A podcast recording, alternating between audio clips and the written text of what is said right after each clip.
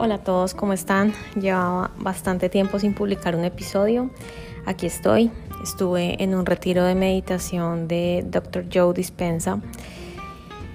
Y bueno, con base en eso y en que cambié el nombre del podcast, pues estaba organizando otra vez toda mi parrilla de contenido.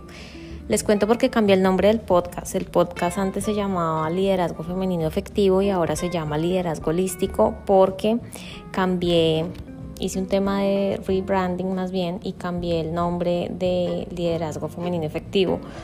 No solamente porque estaba largo y un poco difícil de recordar, sino porque quiero honrar todo lo que yo soy, todas mis partes, todas mis piezas, digamos, y yo no solamente tengo una maestría en gerencia estratégica, no solamente soy ingeniera química, también soy profesora de yoga y muchas de las cosas que he aprendido en yoga las puedo integrar con el liderazgo y sé que la combinación es muy positiva.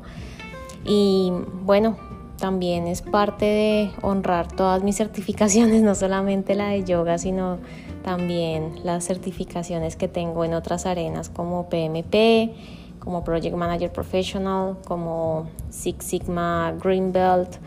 Bueno, tengo otro par ahí de certificaciones y quiero que esto sea la suma y la integración de todo eso que yo soy y que se refleje a través de, de esto no solamente del podcast, sino de todo este proyecto para fomentar el liderazgo femenino en las organizaciones y en la vida.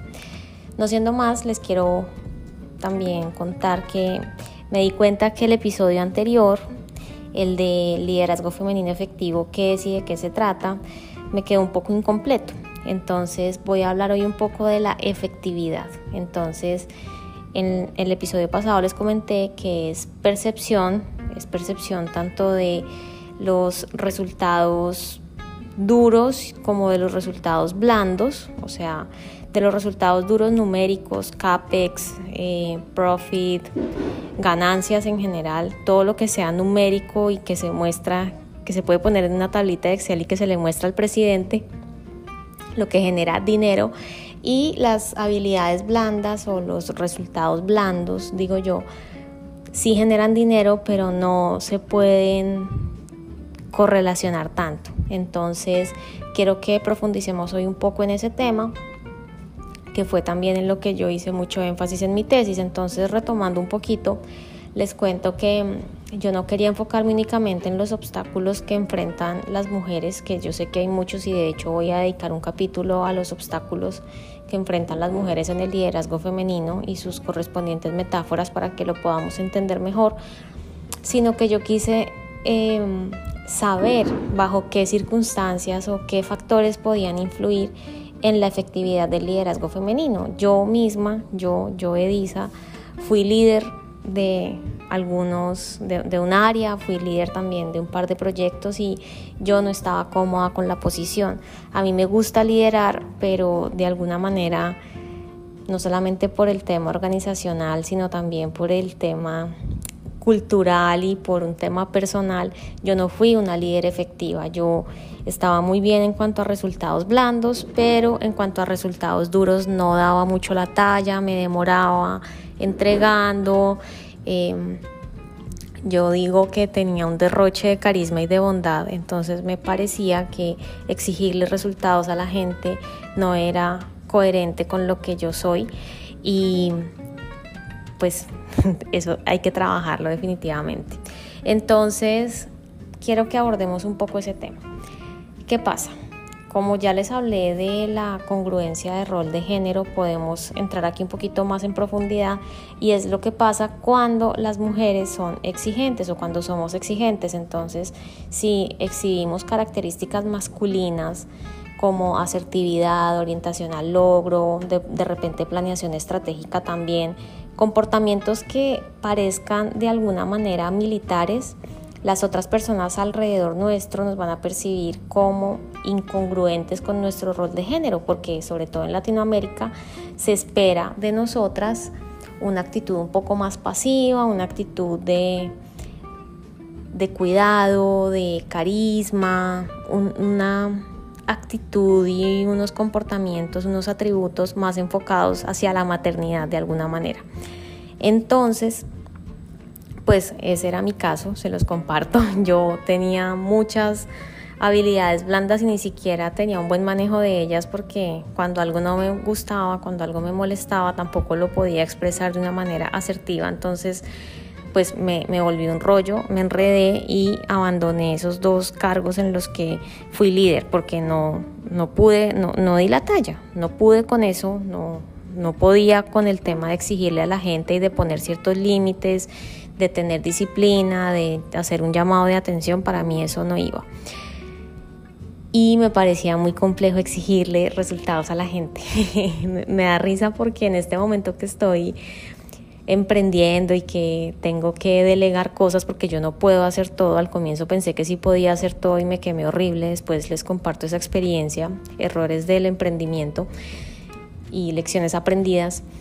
Ahorita que estoy delegando, claro, si uno lo hace con buena, de buena manera y si uno tiene personas en las que pueda confiar, pues se puede hacer, pero a veces cuando uno llega a una organización, uno conscientemente no escoge a sus colaboradores, entonces pues tiene que sentar un precedente, tiene que marcar límites y tienen que cumplir porque las organizaciones quieren tener dinero. Entonces, a eso iba encontré que en muchas ocasiones las mujeres tenían inconvenientes tanto por un lado como por el otro. Entonces encontré en mi investigación mi caso, reportado en varios artículos, que las mujeres eran de alguna manera coloquial, lo voy a expresar, muy blanditas, pero por el otro lado encontré que las mujeres que eran muy duras, pues no eran muy queridas por sus subordinados y aquí viene el tema, que cuando un líder solamente se enfoca en los resultados duros, definitivamente puede traer income, puede traer ingresos a las organizaciones, pero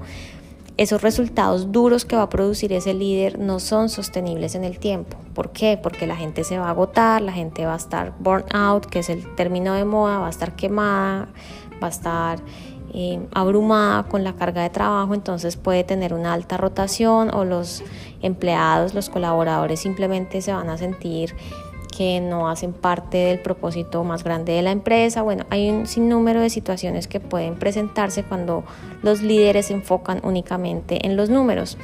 Y si se castiga a los hombres, imagínense cómo se castiga a las mujeres. Entonces, que es una tirana, que es muy bossy, que yo prefiero tener un jefe que una jefa, que está hormonal porque hoy me exigió. Entonces, es un tema complejo y yo lo que quería era encontrar, bueno, bajo qué circunstancias y en qué, qué factores afectan esa efectividad de las mujeres, qué me facilita a mí como mujer ser una líder más efectiva. Entonces esos resultados yo los dividí en tres niveles. Yo los dividí en el nivel micro, en el nivel personal, en el nivel meso, organizacional y en el nivel macro, que es cultural y político. Lo que yo encontré fue increíble. por eso creo que me gané el, premio de tesis laureada porque definitivamente encontré muchas cosas que son de sentido común, pero cuando están reportadas en la literatura académica la gente dice, wow, claro, ¿cómo no se me ocurrió antes? Tenía toda la razón. Entonces les comparto un par de cosas. Primero, las mujeres somos más efectivas en organizaciones de género femenino sí, las organizaciones tienen género y eso es para mí un gran hallazgo. Para mí fue, mejor dicho, eh, como encontrar una de las piedras angulares más importantes de mi investigación. Porque si yo les digo a ustedes, por ejemplo, piensen en la industria de la construcción, ¿qué género se les viene a la cabeza? Personalmente, y les puedo decir a la gente que le he preguntado, todo el mundo me dice es masculina, claro. Las personas que trabajan en las obras, la mayoría de ingenieros civiles, pues son hombres. Conozco también ingenieras, pero es un área muy movida en el género masculino, con hombres a la cabeza, con hombres en todos los niveles jerárquicos. Entonces es una industria, podríamos decir, de género masculino. Cuando las industrias tienen género femenino, puede ser un poco más fácil para las mujeres ejercer el tema del liderazgo y como el liderazgo es un asunto de percepción, la efectividad del liderazgo, disculpen, es un asunto de percepción, pues cuando, cuando la industria es femenina, tipo fashion, industria de la moda, la industria de la educación de alguna manera tiene un toque femenino porque es una industria que se enfoca más en las personas, no, no en el dinero, sino en las personas, aunque también se enfocan en el dinero. Digamos que en ese tipo de industria sería más fácil ser efectivas. Eso fue lo que yo encontré, sin embargo estaba escuchando una charla TED ayer y encontré como información que ni siquiera en esas industrias las mujeres pueden romper el techo de cristal. O sea, no pueden alcanzar posiciones como CEO o estar en la junta directiva. Entonces, bueno, lo que encontré igual es relativo, no es una investigación que de la última palabra, simplemente reuní información y eso fue lo que encontré, pero sí les dejo ahí la duda porque en las organizaciones que son dominadas por hombres es mucho más difícil ser líder si eres mujer y complicadísimo tener un liderazgo efectivo que dé tanto resultados duros como resultados blandos. Eso en el nivel organizacional. A nivel político, porque me confundí ahorita, a nivel político y cultural encontré algo también interesantísimo y es las dimensiones culturales. Si ustedes están familiarizados con ese tema o si no, igual los invito a que lo repasen. Busquen dimensiones culturales en Google. La, digamos que el, el estudio que más les va a aparecer puede ser Hofstede es un investigador alemán, o era, no recuerdo si ya se fue, si ya partió de este plano, pero él lo que hizo fue reunir seis características de las culturas que ayudaban a definir ciertas situaciones sociológicas y que nos pueden ayudar a entender em, cómo se comporta una cultura con respecto a la otra. Las dimensiones culturales son distancia al poder, individualismo, eh, evasión a la incertidumbre, masculinidad, orientación a largo plazo y complacencia. Obviamente en las culturas en las que hay una masculinidad alta, como por ejemplo Estados Unidos, eh, Colombia, México, ¿qué otro país? Mire, Argentina también tiene una masculinidad alta. En esos países la efectividad del liderazgo femenino es complicada y no solamente la efectividad, sino como tal ejercer el liderazgo femenino. En cambio, en culturas en las que la masculinidad es baja,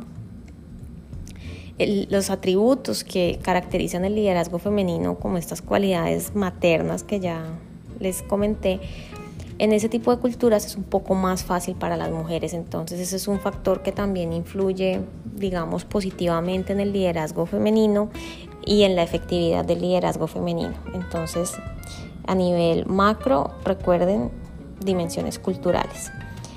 Hay otra cosa a nivel macro que ayuda un montón, aunque, bueno, puede que ayude, puede que no ayude. Tiene ahí dos, tengo dos puntos de vista que encontré en la investigación, pero yo quiero creer que sí ayuda.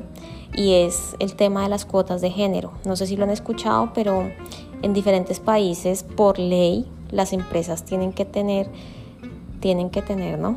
Deben tener una cuota obligatoria de mujeres en la junta directiva y una cuota obligatoria de mujeres en la fuerza de trabajo. Los países deben tener una cuota obligatoria de mujeres en los ministerios y en cargos públicos. Entonces esto tiene tanto de bueno como de, malo.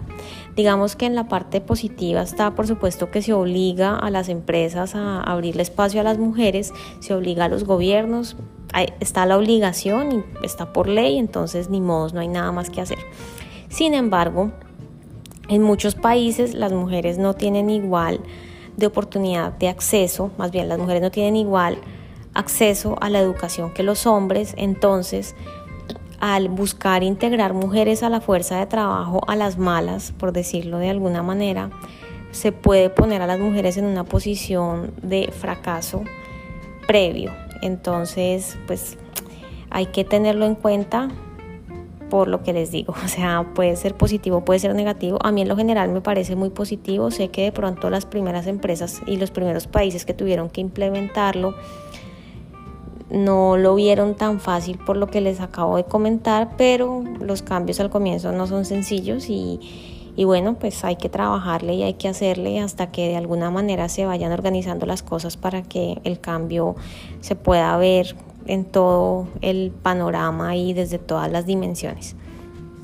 Finalmente, a nivel personal, que es la razón por la cual decidí llamar esto liderazgo holístico, encontré varias cosas.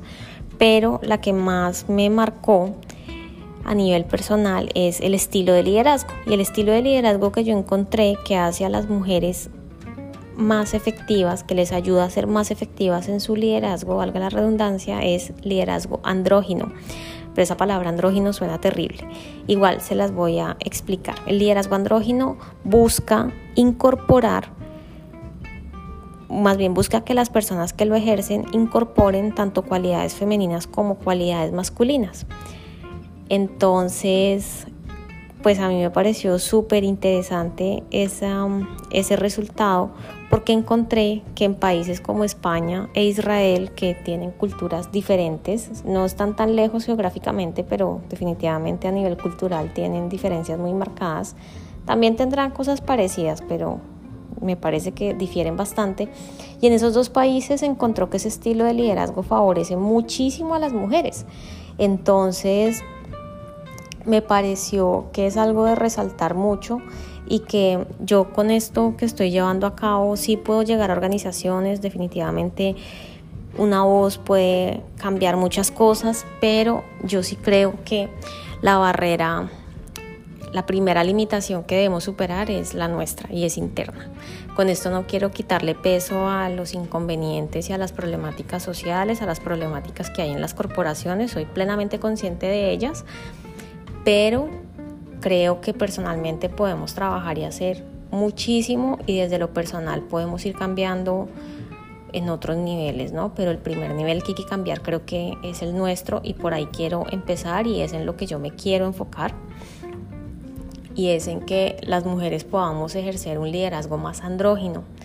Entonces, ¿cuál es la idea con esto? Que las mujeres puedan integrar cualidades masculinas como orientación al logro, asertividad, dominancia, autoridad, con cualidades femeninas como orientación a las personas, em, carisma, compasión, em, buscar que los empleados estén satisfechos con el trabajo. Si ustedes se fijan y si ustedes tienen alguna referencia de buena líder o buen líder, esa persona tiene un muy buen combo de estas dos energías o de estas dos cualidades, digamos, tanto de la energía femenina como de la energía masculina. Obviamente, si yo soy mujer y me identifico con ser mujer y con mi género, lo más probable es que esté un poco más inclinada hacia la energía femenina y hacia las características femeninas. Sin embargo, bueno, conozco casos de primera mano, yo misma las he visto, mujeres que tienen una energía muy masculina y eso las hace muy buenas líderes, pero ya saben, ningún exceso es bueno, entonces... Disculpen, esta es mi invitación a que integremos esas dos características. Más adelante les puedo enseñar y les quiero compartir cómo yo lo aprendí. Es desde una experiencia personal, eso sí, no lo hice basado en investigación, porque los artículos dicen, no, debes hacer tal y tal cosa, pero no te dicen cómo. Entonces les voy a contar cómo en una próxima oportunidad, pero este es el resumen de por qué decidí cambiarle el nombre al podcast. También le cambié mi nombre a las cuentas, a la cuenta en Instagram, en Facebook todavía no lo he hecho, ahora se llama Liderazgo Holístico, me pueden encontrar Estoy todavía indecisa si le pongo el punto .com para que ya me quede con la página web, pero la página web no la he terminado, la pueden revisar lo que he hecho hasta el momento en edisalosada.com, e d i s a losada junto, losada con z.com, ahí pueden ver em, mi experiencia un poco, ahí les hablo un poco de mi, de mi parte personal y también los talleres que tengo diseñados para compartir virtualmente y en organizaciones. Entonces, esto es todo por hoy. Les agradezco muchísimo su tiempo y espero que hayan aprendido un poquito, un poquito, y que lo puedan poner en práctica en su vida y en su empresa y en cualquier otro lugar en el que quieran liderar. Recuerden que esto no es solo para mujeres, los hombres también son bienvenidos a escuchar y los espero aquí en una próxima oportunidad en el siguiente episodio. Un abracito.